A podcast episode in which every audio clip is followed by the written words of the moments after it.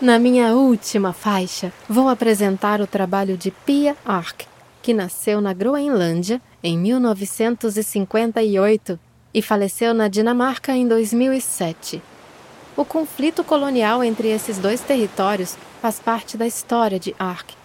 A Groenlândia é considerada a maior ilha do mundo e é uma região autônoma do Reino da Dinamarca. Ark é filha de pai dinamarquês e mãe groenlandesa e passou a infância na Groenlândia, sem aprender a falar a língua local.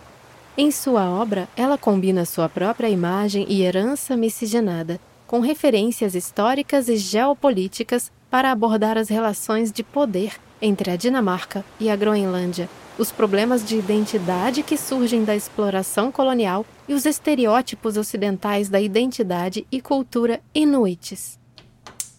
A obra Jor til Skorpisund, ou Solo para Skorpisund em português, é de 1998 e está ligada a uma das estadias da artista na cidade de Skorpisund, que fica na costa da Groenlândia. Quando sua cunhada lhe disse que a borra de café deveria ser jogada pela janela para fertilizar o solo pedregoso. A obra é uma instalação composta por centenas de filtros de café, amarrados com barbante de algodão branco e dispostos juntos um ao outro, formando um quadrado com cerca de um por um metro. Os filtros de café usados ainda possuem café em seu interior e estão amassados de modo que o café não caia. Desta forma, cada um deles se assemelha a um pequeno pacote. Da cor branca original dos filtros não resta nada. Eles estão todos amarronzados em tonalidades que vão do bege ao marrom escuro. Imagino que você esteja se perguntando o que aconteceu com todo o café.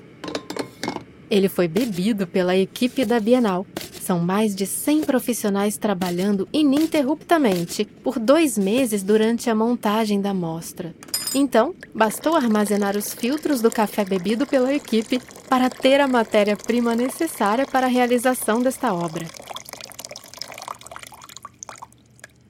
Esta instalação é um exemplo de como ARC dá novos significados a materiais apropriados por meio de sua prática conceitual e performática. Seu corpo e seu rosto, em si mesmos, carregados da história da representação étnica e marcos naturais da Groenlândia, são temas recorrentes em seus trabalhos, que apresentam, lado a lado, diferentes camadas da realidade.